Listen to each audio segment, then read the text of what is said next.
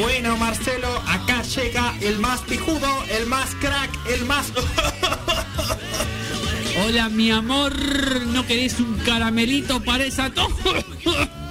Yo hice un guiso que es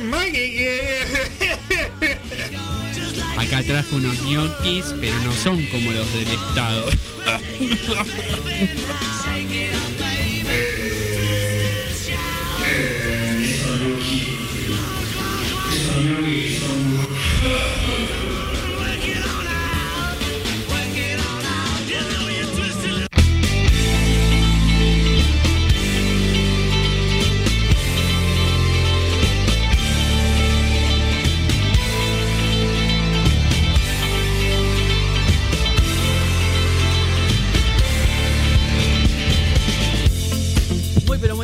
Tardes, bienvenidos a Noticias Descafeinadas, 1 y 7 de la tarde y arrancamos. Como cada sábado, Nacho Cáceres y Matías Hernán Galarraga para otorgarles una hora de diversión, emoción, aventura y entretenimiento. bueno, bastante entretenimiento y aventura va, va a tener este programa porque tenemos... Creo que vamos a pasar eh, dos humores muy diferentes Sí, dos en los bloques. muy distintos. Sí, totalmente. Eh, porque tenemos una gran película, Sí, uff. un peliculón, eh, que si no me equivoco le dio el Oscar a Anthony Hopkins. Ahora ya lo vamos a buscar. Estoy casi seguro que sí. Eh, el silencio de los inocentes, estamos hablando, un peliculón. eh, y También conocida como la película de Hannibal Lecter. Sí. Porque es la que inicia toda la. la Sí, saga. pero ya vamos a hablar de eso. Ya vamos a hablar Me de eso porque tienen muchos condimentos más y muchos personajes más que están Sí. muy buenos. Y también lo tenemos a Celes, esta Sí. vez en forma virtual, En forma de fichas. eh, porque tiene COVID, lamentablemente. Sí, le mandamos un abrazo enorme. Eh, la estaba pasando dentro de todo bastante bien, está vacunada. Sí, así exacto. que es una buena noticia en ese sentido. Y nos va a estar eh, mostrando un poquito, un poquito de la literatura japonesa moderna. Antes nos había anticipado un poco lo que era la literatura japonesa antigua. Claro. Y eh, esta vez nos va a estar contando más eh, que nada la historia contemporánea y un poquito más eh, cercana a nuestros tiempos, eh, con algunos ejemplos de autores y demás. Ya lo van a estar escuchando. Eh, y después en las noticias tenemos... eh, De todo. Sí, De todo. En principio, bueno, saben, hoy se cierran, va, quizás no saben, hoy se cierran las listas de, de lo que van a ser las precandidaturas. Hoy. a las 12 de la noche, a las 23.59, eh, se cierran la- las listas, es decir, se, se cierra el plazo para que se puedan presentar las listas. Eh, hay una expectativa enorme con respecto a la lista del Frente de Todos, la lista de Juntos, como es el nuevo nombre de, del cada vez le sacan más, más palabras. sí. Sí, momento J. Em, bueno, ya está un poco más claro, pero así todo hay que ver eh, el, el orden, quiénes entran, quiénes no entran, toda una cuestión que vamos a charlar. Además de eh, una frase de Macron que tomó muchísimo revuelo, que de hecho llevó a que acá en, en provincia de Buenos Aires se tomen decisiones, pero la frase nunca, eh, bueno, vamos a ver, eh, tuvo mucha repercusión, Polémica. pero hubo algo, pasó algo ahí con la, la frase de Manuel Macron, el presidente de Francia. Y después también un poco de los billonarios que fueron al espacio Sí, y tremendo. hay, va, polémica entre ellos Sí, también. ne- Necesito hablar mucho de eso porque, porque fue increíble. Es más, te voy a contar algo. El- durante la semana yo estaba mirando, miro el noticiero a la mañana eh, para ver, para monitorear un poco, bueno, de qué se hable, qué, qué, qué pasa más o menos. Tuvieron mucho rato con ese tema. Sí. Pero mucho, mucho, Demasiado mucho. rato. O sea, toda la cobertura de todo. ¿Para qué? ¿A quién le importa? Bueno, no sabemos, pero... Y querías que, eh, bueno, ya vamos a hablar, ya vamos a hablar de Sí, eso. sí, sí, Ya sí, vamos a hablar de eso. Eh, bueno, nos pueden seguir en este momento solamente en Spotify porque no tenemos internet en la radio. Sí. Así que en Spotify Noticias Descafinadas o en aire en el dial eh, 91.3 somos Noticias Descafinadas. Eh, pero en un día normal nos pueden seguir en YouTube, en Noticias Descafinadas, en Twitter, eh, arroba Noticias Des, en Instagram, eh, Noticias Descafinadas. Eh, ya vamos a subir alguna historia explicativa o algo Sí. así, eh, explicando qué. Sí, enorme abrazo a la gente de Fibercorp, que es la empresa que, que otorga el Sí, servicio acá. totalmente. Que no solo cortó internet, tampoco hay te- no hay cable tampoco. Es decir, cortaron todo el servicio. Supuestamente están haciendo un arreglo. Ojalá Ni que siquiera, ni siquiera puedo ver a Bonadeo eh, dormir eh, a esta hora. No, no- no puedo hacer nada. Sí. Eh, porque arrancaron los Juegos Olímpicos, seguramente también lo, habrán visto. Juegos Olímpicos que tienen la particularidad de, como son en Japón, tener el horario de 11 de la noche a 11 de la mañana. Es decir, se desarrolla durante mm. mientras estamos todos durmiendo, básicamente. Pero bueno, qué sé yo, puede pasar. Eh, lo que también puede pasar es que lo extrañemos a Charles Y la semana pasada estuve eh, buscando qué escuchar porque estoy en un momento en el que no sé bien qué escuchar. Ahora esta semana un poco todo se acomodó por otra noticia que vamos a contar más adelante. Ah, bueno, me eh, Pero en principio empecé a escucharlo a Charles de vuelta, un, tipo que, bueno, falleció lamentablemente hace unos años, un monstruo, un animal, un cantante increíble y que tiene grandes interpretaciones en vivo. Sobre todo algunas en una radio que se llama KXP o K-E-X-P, eh, para si lo quieren buscar y no, no saben inglés, que puede pasar. Eh, en una de esas intervenciones con su banda Los Extraordinarios, His Extraordinaries, eh, tocó Ain't Irasin, una gran canción de Charles Bradley, una enorme interpretación. Eh, nada, lo homenajeamos. Estamos, hoy estoy como muy homenajeando gente muerta en este programa. Uh, no. sé qué está pasando, pero bueno. Eh, ¿Por qué no? A disfrutar un poco de Charles Bradley y venimos con todas, todas las noticias de esta hermosa semana de Noticias Café.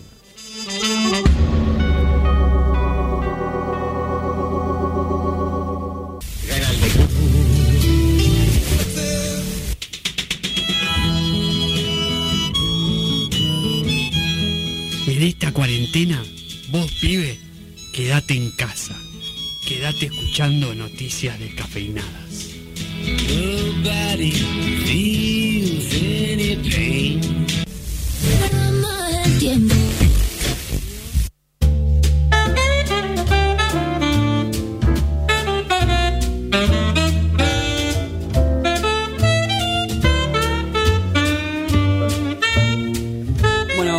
Minutos pasan de la una de la tarde. Seguimos en Noticias Descafinadas. Lo escuchamos a Charles Bradley y nos metemos de lleno en el mundo de las noticias.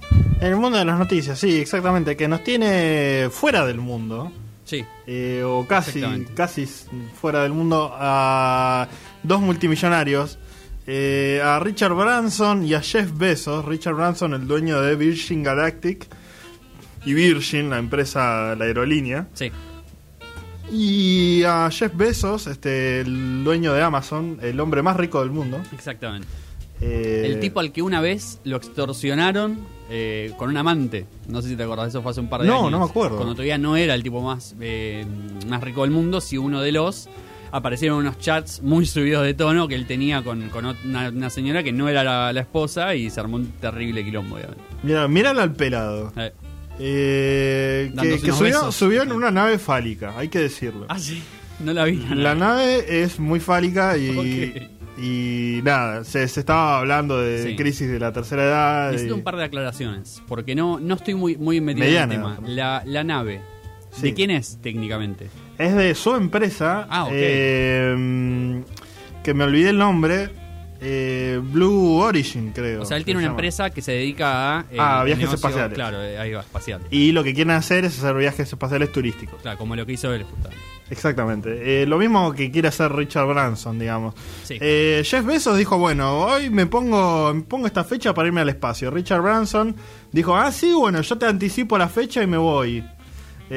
entonces le, le, ganó de mano a Jeff Bezos, que tenía la fecha programada, y fue al espacio. Pero ¿qué pasó? La primer polémica de la fecha sí. Eh, es que Richard Branson no llegó a la a la línea de Karman. Mm. Que la línea de Karman es el límite técnicamente oficial para ir al espacio. Claro, o sea, el punto en el, a partir del cual podés decir estoy, en el espacio. Estoy en el espacio, exactamente.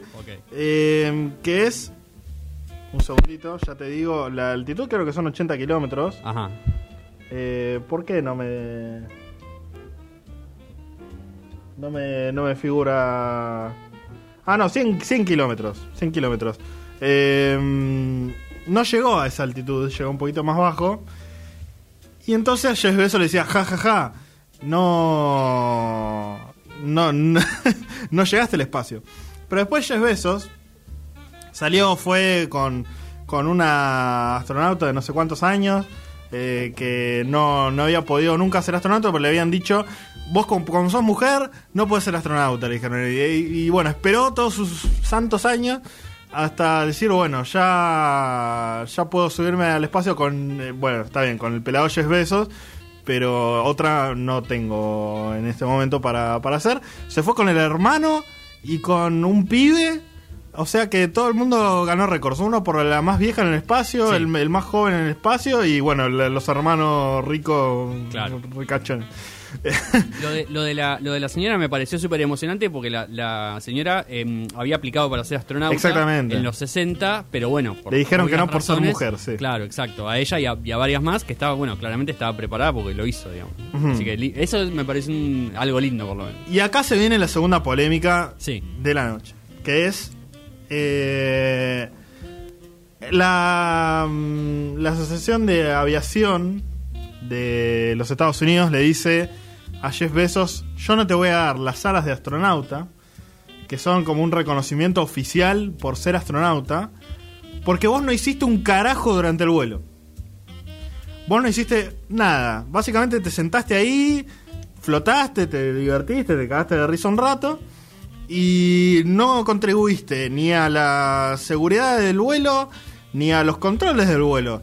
Por lo cual todo eso se hizo en tierra. La nave es automática. En cambio Richard Branson y su y su nave eh, sí la pilotaba él eh, y a su compañera que también estaba en un vuelo de prueba también voló la nave. Entonces a ellos sí les van a dar la- las alas de astronauta a pesar de que tampoco fueron pasaron la línea de Karman. Entonces se armó todo un quilombo ahí. eh, básicamente ninguno de los dos podría decirse que, que tiene las, las facultades como para decirse astronauta si se quisiera. Pero esto abre también un punto de vista interesante para los que son los vuelos de los próximos vuelos, que van Sí. a ser los vuelos turísticos. eh, porque, mm, claro, o sea, si vos no contribuís nada durante el viaje, vos turista espacial tendría no vas a tener tus alas de astronauta, vas No, a tener claro. alas de, de turista espacial. Sí. Entonces se tiene que armar esa distinción oficial. ¿Para qué darle alas? Igual no le den un carajo, listo, ya fueron al espacio, ¿qué más querés? Encima, un encima que tiene un premio. No, bueno, pero bien, este- técnicamente fue fue al espacio, pero pero no no te vamos a dar un reconocimiento oficial Y no, claro. porque no hiciste nada durante el vuelo. Y no. Y al otro, no sé si técnicamente fue al espacio o no. Ese- esa es la gran polémica también. A mí hay algo que me, que me, que me genera un poco de ruido, que vos me podrás decir mejor que yo, es que también se armó mucha polémica porque dicen, eh, los vuelos espaciales generan mucha contaminación de por sí, digamos, de, Ah, de sí. CO2, y decían, ¿vale la pena realmente? O sea, que, por, que, que un tipo con mucha plata quiere sacarse el capricho de hacerlo, eh, generar tanto CO2, o sea, porque sí. Es como un poco, ¿no? Es- Sí, porque va a ser un negocio para millonarios. No sé qué lo que cuesta cada, cada pasaje 100 mil dólares o No, algo así. Eh, no vas a poder. Claro, entonces eh, siempre, siempre va a ser algo de, de contaminación, pero bueno, así son los ricos, ¿vio? Obvio, los ricos no piden permiso, decían en el canal 13, y Exactamente. tenían razón. Tenían razón. Los que tampoco piden permiso, evidentemente, son eh, los dirigentes de Alberto Fernández. Eh, hay mucho quilombo con las listas. No, igual voy a empezar por Macron. Eh, así, así lo hacemos. Es más corta la noticia de Macron. Macron tampoco pidió permiso, evidentemente. No para decir lo que dijo. Eh, no, se armó. A principio de esta semana, seguramente lo vieron, se hizo viral una frase de Macron que decía algo así como que él no quería eh, sacrificar su vida y la, y la vida de sus hijas en pos de la gente que no se quería vacunar y cerraba con, con una frase muy contundente que era ahora en casa se quedan ustedes. En relación a unas reglamentaciones en Francia que dicen que la gente que no se vacuna no puede ir a bares, no puede usar el transporte público y no puede hacer una serie de cosas que la gente que sí está vacunada sí, por una cuestión de salud pública. Obviamente se armó mucha polémica, esto en el marco de muchas movilizaciones en París y en, en otros puntos de Francia, porque están en contra de las medidas de cuidado. Con las banderas francesas, me imagino. Sí, las frases, las típicas frases de la Revolución Francesa, bueno, desmadre. Eh, ¿Qué pasó? Esa frase de Macron se hizo viral, apareció en todos lados, todos los medios argentinos la levantaron, todos los medios del mundo lo levantaron, pero bueno, en, en España y en Latinoamérica se dio más. De hecho, acá en Provincia de Buenos Aires se tomó una medida similar a Sí. partir de, de lo que, de lo que hizo Macron, pero hay un detalle no menor, que es que eh, Macron nunca dijo esa frase. Ah. jamás fue dicha por él, no, no, está, no está en ningún lado, no figura.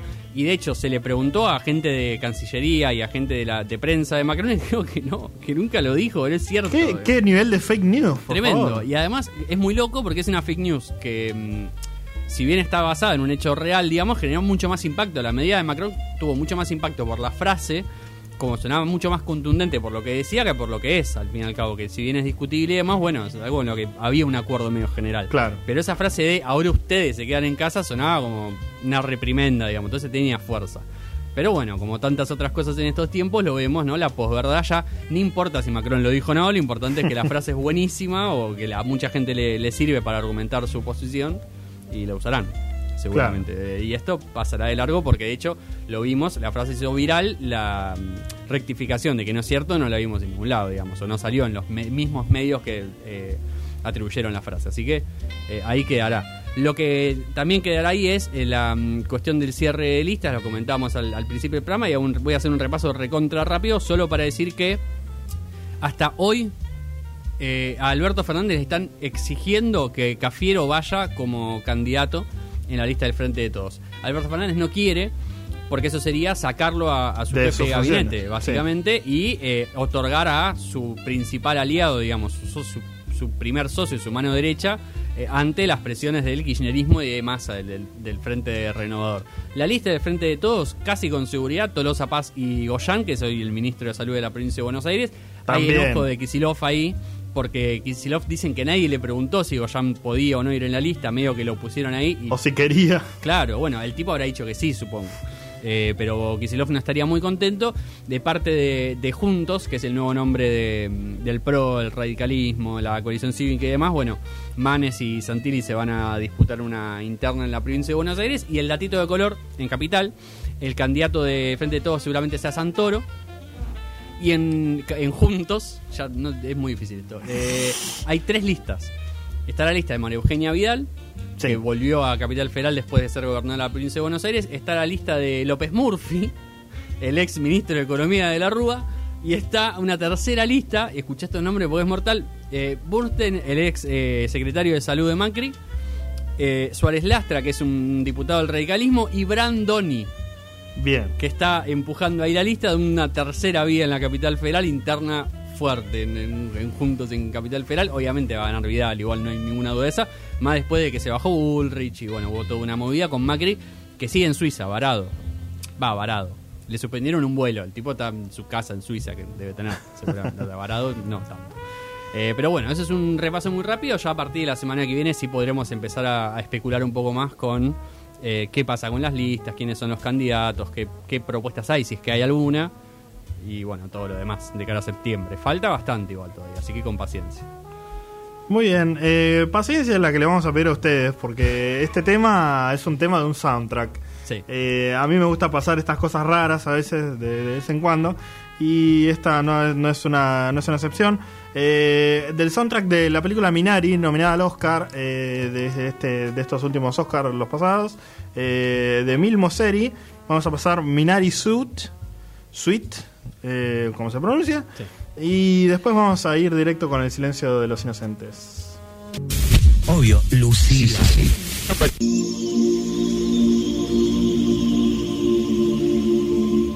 Yo llegué a mi nirvana todos los años. Los Kerner no llegaron nunca porque se ponen el vereno ruso. Yo, yo escucho noticias descafeinadas.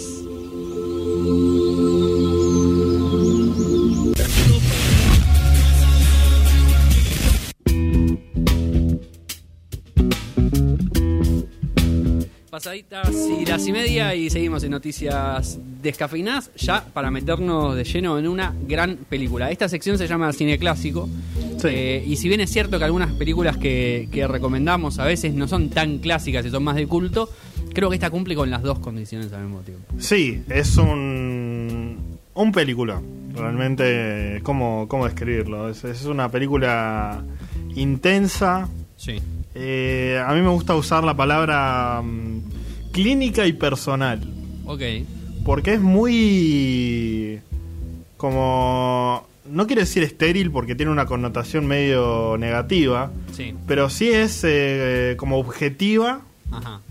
y es eh, mm, personal porque se te mete bien adentro de, Ah, sí. de los personajes eh, y, y te los muestra muy intensamente. Es una película muy intensa. Sí.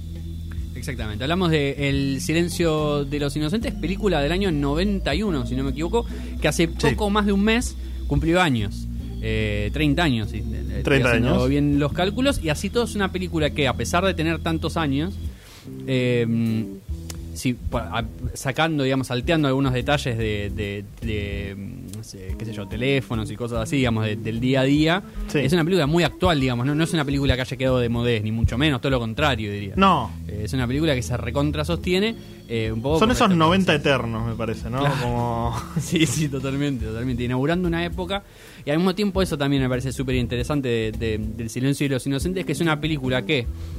¿Qué podríamos enmarcarla? eh? En el cine de terror, en el thriller, si querés, más que el terror. Más, más que el thriller, Eh, más que más que nada el thriller porque no no no va tanto al Al susto, ¿no? al, al miedo, sino a a la exploración de los personajes que son oscuros, son, Sí. es una historia oscura y un y un policial también. Exactamente. Se podría sí. decir. Es eh, básicamente Jodie Foster, es una, una agente del FBI que eh, investigando eh, otro caso tiene que acudir a, eh, a mm, Anthony Hopkins, Hannibal Lecter, para que le ayude. Eh, Hannibal Lecter es una, una, mm, una mente criminal, digamos, un.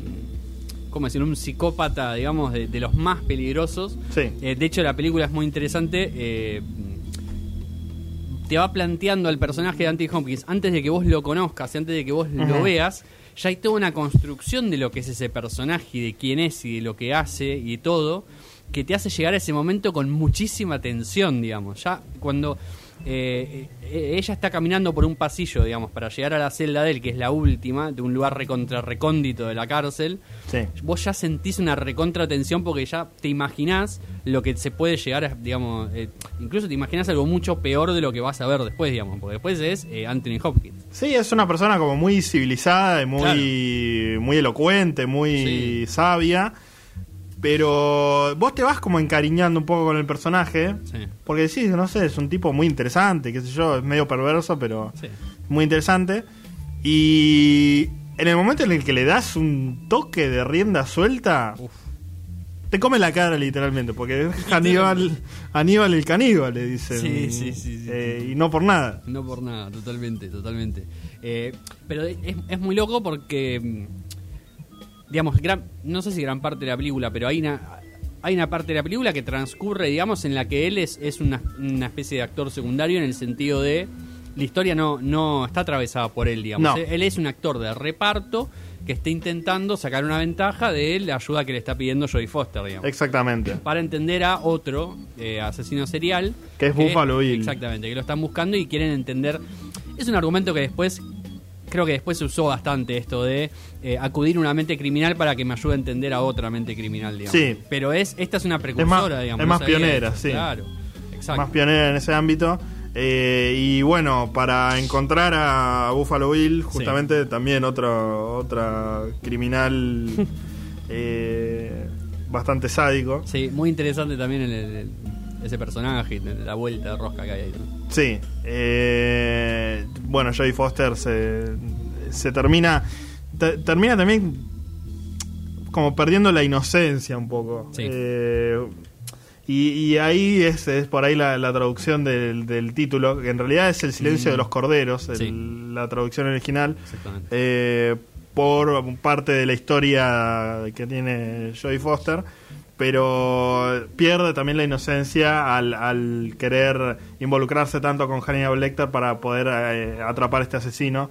Eh, mm, eh, se, se termina como como eh, embarrando de eso Sí. este y hay, una parte muy muy linda que es cu- cuando eh, Hannibal Lecter un poco más más en la mitad de la película por ahí casi llegando al final le la, la desarma totalmente a Jodie Foster y mm, en ese momento al pasarle unos, unos papeles se tocan Sí, se tocan los dedos. sí, que nunca se habían tocado. Siempre, Nunca se habían tocado. Ella siempre había mantenido mucha distancia, justamente porque el tipo es un caníbal. Porque es muy peligroso y bueno, justo Claro. en el momento en el que se... porque Un simbolismo hermoso Sí. que se toca en el momento en el que se, se desarma toda su pared. Nada, muy, muy linda, muy linda la película. Tiene muchos detalles visuales así. Sí, Eh, se las recomendamos mucho. sí. Es una película muy bien construida eh, y no digo, no digo fuego lento, no es una película lenta, pero sí es una película que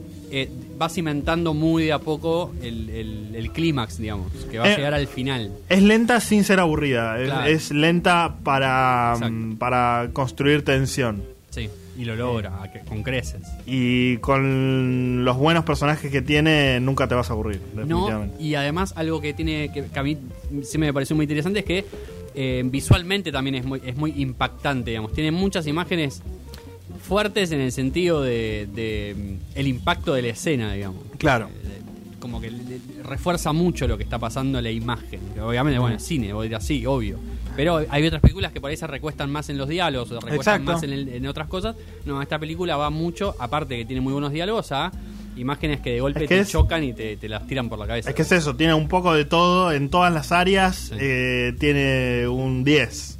O sea, por eso es una Sí, película sí. de 10. No falla, Exacto. no falla. Y bueno, lo que decíamos eh, al comienzo, una película que abre, eh, digamos que el personaje de Hannibal Lecter no, no queda en esta película, sino que después se construye en una saga Exacto. eh, en la que él obviamente es el protagonista y bueno, van pasando otras cosas. Son muy buenas las películas en general de la, de la saga. Recuerdo eh, la, mm, bueno, Hannibal, que creo que es la segunda, Sí. que también es muy buena película.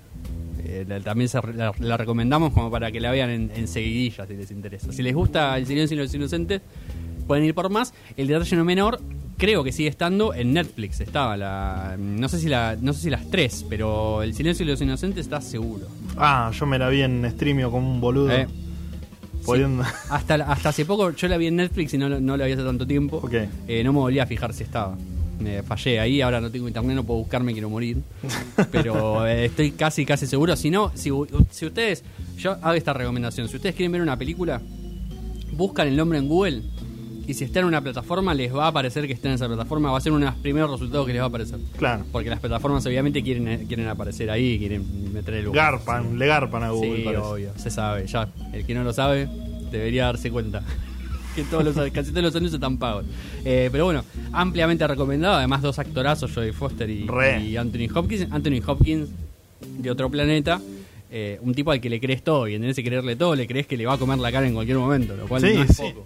Y Bueno. sucede. Sí, sí, totalmente. totalmente. Eh, recomendadísimo El silencio de los inocentes y nosotros tenemos que ir con música antes de, de escuchar a Cele Bonomi y recomendarnos sobre literatura japonesa. Lamentablemente la, esta semana falleció Palo Pandolfo, una muy triste noticia para, para quienes escuchaban en ese rock argentino de los 80s, 90s. Yo tengo que hacer nobleza obliga un, una aclaración que yo en su momento, la, la única vez que pude hablar con Palo Pandolfo no fue una charla muy productiva, lo cual un poco ahora me arrepiento, me arrepiento en el sentido de, me, me apeno no haber podido charlar nunca más con él, Claro. porque en su momento se ve que no, no, no, no estábamos en la misma sintonía, pero de todas maneras, un músico de la puta madre, un letrista increíble y un artista bastante completo. Eh, Palo Pandolfo, vamos a escuchar de Don Cornel Irazona, una de las bandas que él integró, eh, reventando del disco Patrio Muerte del año 98. Lo escuchamos a, a Palo Pandolfo, le hacemos este pequeño homenaje y después nos metemos de lleno en la literatura japonesa. Aclarando esto, nosotros ya nos despedimos porque la Sí. columna de Celes está grabada. Tuvimos que recortarla porque era mucha la información que tenía, pero va a estar entera también subida a Spotify para cualquier cosa. Ahí nos encuentran a nosotros, si no, ustedes saben, Facebook, Instagram, Twitter, etcétera. ¿no? Muy bien. Nos encontramos la semana que viene, una de la tarde. Eh, Nacho Cáceres y Matías Galarraga. Noticias descafeinadas de una a 2 de la tarde por acá, por Symphony 91.3.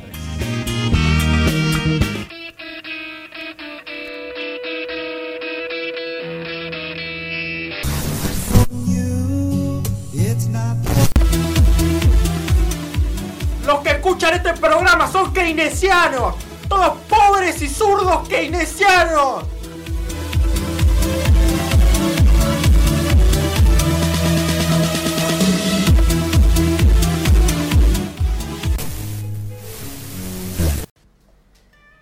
Ser muy difícil para nosotros, el público occidental, quienes estamos completamente acostumbrados a que el curso de una historia y la sucesión de los hechos tengan la mayor relevancia de una historia, adentrarnos en una literatura tan profundamente delicada, sutil y a veces abstracta como lo es la literatura japonesa.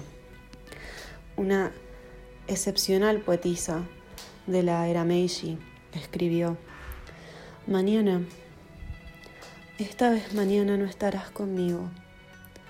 Me apoyé contra la puerta de la pensión, débil. ¿Cómo oscurecerán las hojas del ciruelo delante de mis ojos?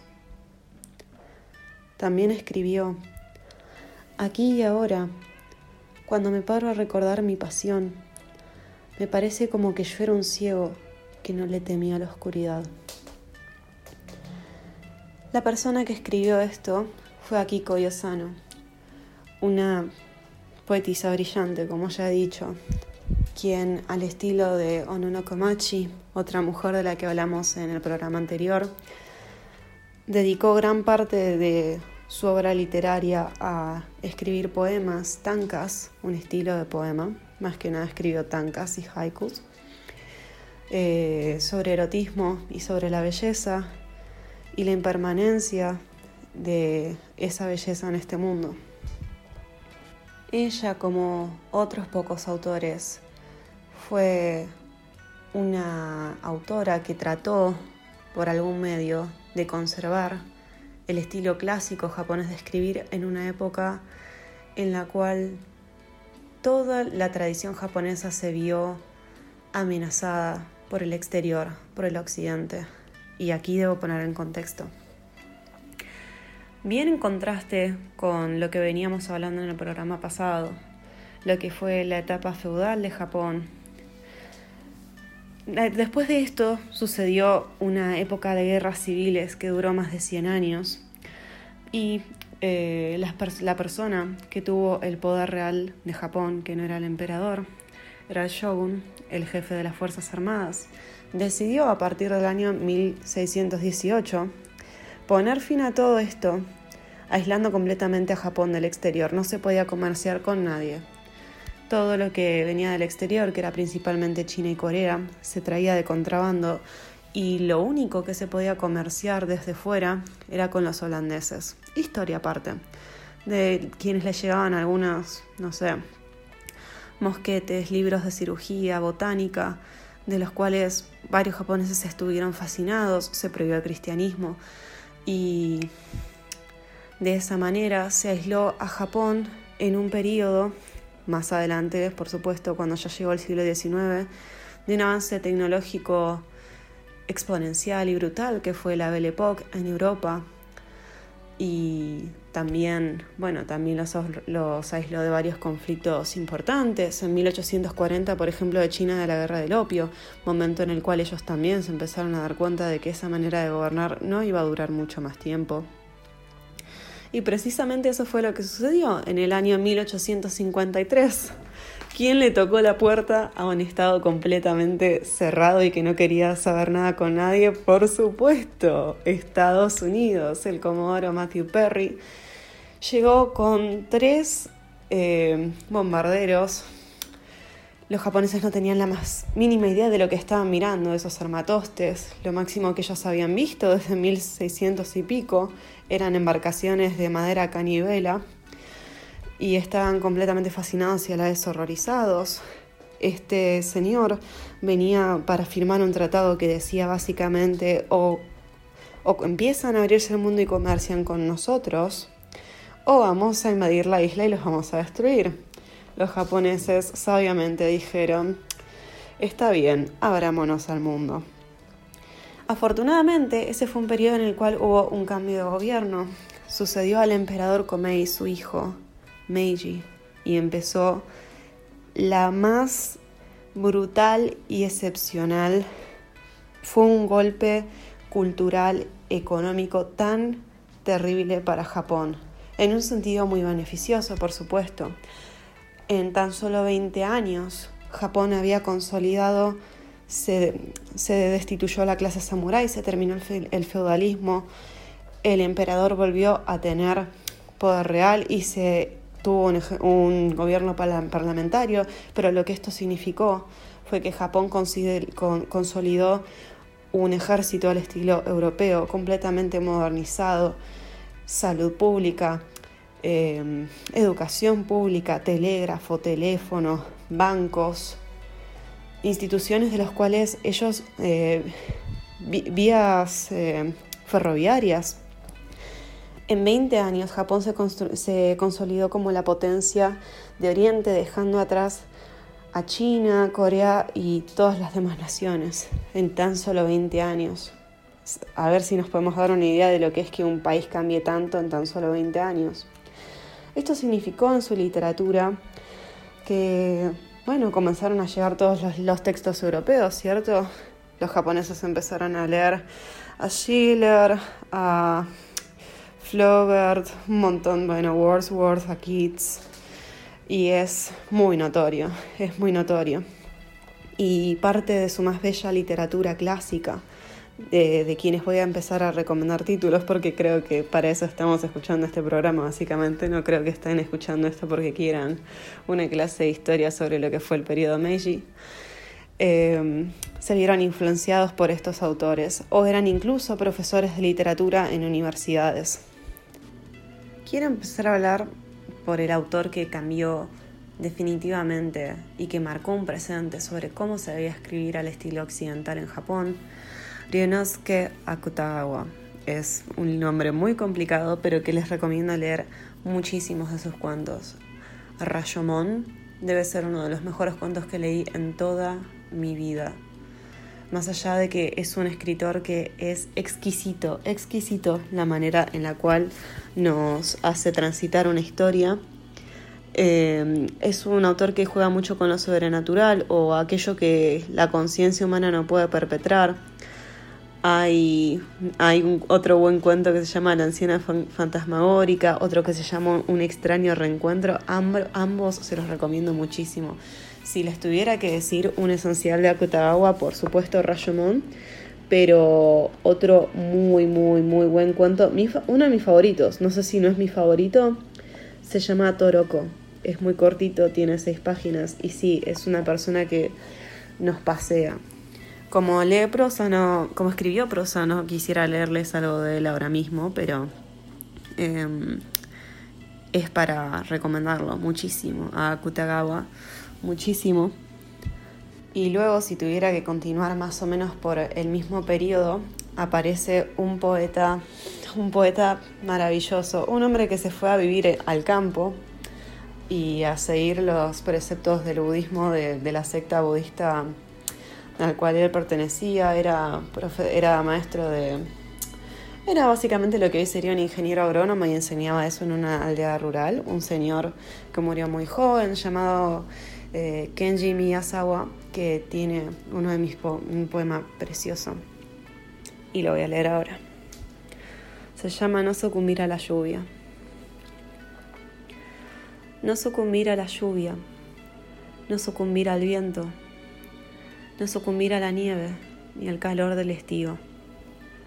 Tener un cuerpo sano y firme, sin avaricia ni codicia. Sonreír siempre tranquilo y nunca tener ira. Comer cuatro tazas de arroz al día y un poco de miso y legumbres. No contar conmigo mismo en ninguna ocasión. Observar atentamente y comprender.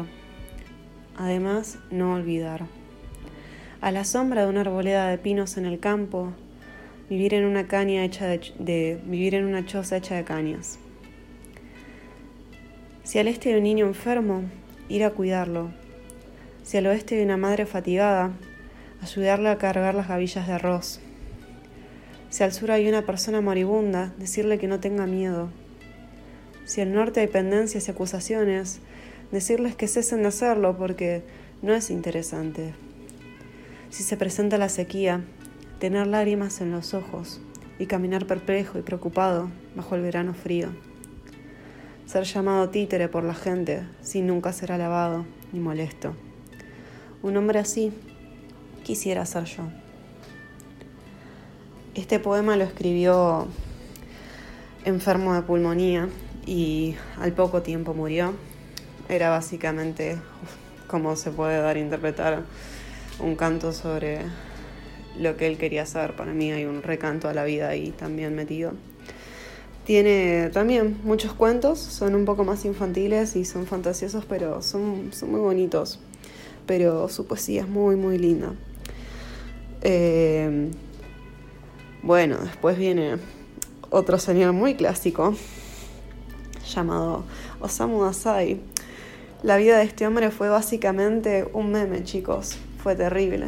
Fue un hombre que ya nos estamos yendo un poco de lo que es el periodo Meiji. No hablé de el de para mí el autor más relevante de todo el periodo Meiji. Un señor que se llamaba Natsume Soseki y que ah, escribió una obra, chicos. Tiene tres libros así como muy relevantes que son muy conocidos eh, fuera de Japón para la gente que estudia literatura japonesa y en Japón son como un tesoro nacional. Que son, bueno, les quiero hablar del más relevante, que se llama Kokoro. Kokoro en japonés puede significar muchísimas cosas. Eh, puede significar básicamente corazón, intuición, impulso.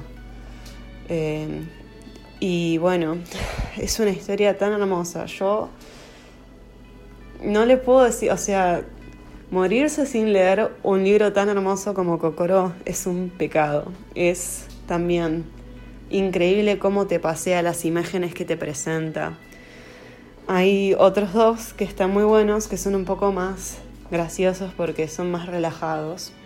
Eh, uno que se llama Botchan, que básicamente significa señorito, que era como él lo boludeaban porque como era maestro de universidad y todo, se fue a enseñar a una escuela en el interior y nada, mm, justamente retrata muy bien, este hombre sí era viendo el periodo Meiji, se murió apenas dos años después de que se haya muerto el emperador Meiji, retrata muy bien este impacto entre todavía el Japón que le, le estaba costando acomodarse a tanto cambio tan, tan abrupto en el campo y una persona de Tokio.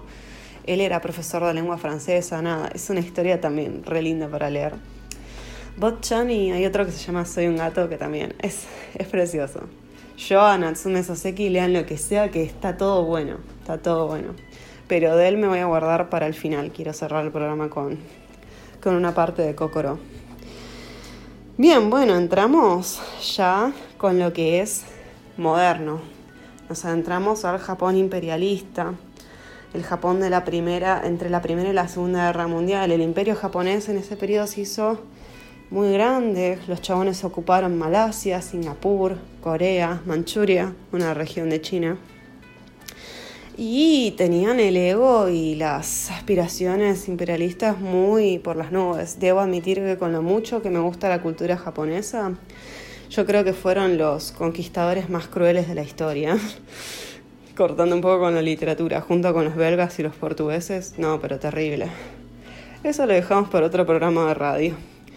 Pero bueno, en el que se nota, se siente muy bien todo esto de del orgullo y, el sabor tan acerbo y terrible de la derrota de la Segunda Guerra Mundial, nos adentramos ya a autores un poco más conocidos y jodidos, que son de sí o sí, no puedo cerrar este programa sin hablar de Yukio Mishima, Osamu Dazai y Yasunari Kawabata.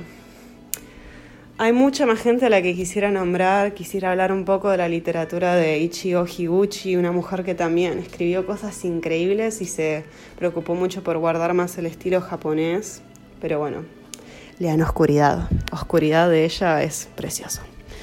Bueno, pero bueno, leamos a Mishima, busquemos algo de Mishima, que él también sabe retratar también esta cosa de el nuevo Japón.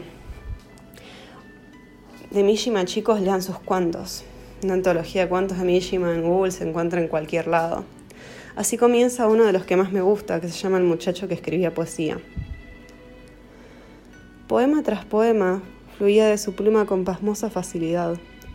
Le llevaba poco tiempo llenar las 30 páginas de uno de los cuadernos de la escuela pública. ¿Cómo era posible, se preguntaba el muchacho, que pudiera escribir dos o tres poemas por día? Una semana que estuvo enfermo en cama, compuso. Una semana. Antología. Recortó un óvalo en la cubierta de su cuaderno para destacar la palabra poemas. en la primera página. Abajo escribió en inglés, 18 de mayo de 1940. Bueno, mucho se puede decir de Mishima, muchísimo. Escritor, eh, abiertamente, bueno, abiertamente con carpa, homosexual. Hay un texto maravilloso de, de, él mismo hablando de cómo, de todo su, de su vida y de cómo esto, bueno, justamente su elección sexual atravesó su vida, que se llama Memorias de una Máscara. Es una biografía, pero también estallada, chicos. Eh, Mishima eh, tiene un cuento increíble que se llama Patriotismo, otro que se llama eh, El sacerdote y su amor, El termo. Todo también, creo que todo lo que escribió él me parece absolutamente, pero brillante. Y también eh, algo notorio que tiene la, literatura japonesa, nunca te va a cansar, no, no es pasmosa, no es pasmosa como puede ser leer, em, no sé, eh, ah, Goethe, estaba pensando en Goethe, en Schiller, en algún inglés, em, qué sé yo. No es como leer a Kenningston, no es como leer a Wordsworth. Bueno, Wordsworth hizo más que nada poesía, pero no sé, el propio García Márquez, que para mí tiene, tiene una pluma como bastante pasable, bastante como, sí, me describís un montón de cosas, pero, pero es denso, todos sabemos que... O sea, dentro de lo que es, bueno, maravillosa, no, chicos. Al lado de lo que es la literatura japonesa, no se esfuerzan, no se esfuerzan y en 10 páginas leyeron todo. Bueno, eh, lean a Mishima, lean a Kawabata, lean un, un libro hermoso de Kawabata que se llama Lo Bello y lo Triste. Uf, tremenda obra de arte. Otro gran libro de él es La pandilla de Asakusa. Bueno, Lo Bello y lo Triste ganó un premio Nobel. Es, ese, bueno, este señor se suicidó. Muchos de los autores que me enseñé se suicidaron. En fin, Adasai. Vamos a leer un poquito. Eh, pobre Dasai, como les dije, tuvo una vida tremenda, tremendamente trágica. Y bueno, se suicidó junto con una mujer, en fin. Pero escúchenle qué es esta amargura de fines de la Segunda Guerra Mundial. Este es de un cuento que se llama A un amigo que aún no regresa. Este es el final. Al parecer, tú aún no has vuelto de la guerra. Estoy convencido de que si regresas, regresaré una carta informándome de ello. La sigo esperando, pero por ahora no hay indicios de ella. Hasta que ustedes no regresen todos sanos y salvos, no podré emborracharme aunque beba. Es una estupidez que yo haya sido el único superviviente y me esté tomando unas copas sin ustedes. Es probable que deje de beber. Claramente nuestro señor era bastante alcohólico. Muy trágica, muy trágica su vida. Pero bien. Eh, de lo moderno de Japón, además de al señor Murakami, que se debe ser la única persona que conocemos todos y de quien solamente voy a recomendar, además de Tokyo Blues, que muchos deben conocer, una compilación de cuentos que está muy buena, que se llama Ataque de Asalto a las Panaderías, y otro que me gustó mucho, que se llama... Eh, la Casa del Carnero Salvaje. No he leído sus grandes clásicos, Kafka en la orilla, ni nada por el estilo. Recomiendo muchísimo a una autora llamada Banana Yoshimoto. Les recomiendo Kitchen, sobre todo, también. Son tres cuentos. Y quiero terminar, bueno, leyendo a lo que yo les prometí de Natsume Soseki, esta partecita de Kokoro. Es posible que mi respuesta fuese banal, pero te la ofrecí con el corazón en la mano las prefiero a esas que se elaboran con la cabeza fría. A fin de cuentas es la sangre lo que mueve el cuerpo. Las palabras no son solo vibraciones en el aire. Tienen más poder que eso. Pueden agitar con fuerza el corazón de los hombres y sacudirlos.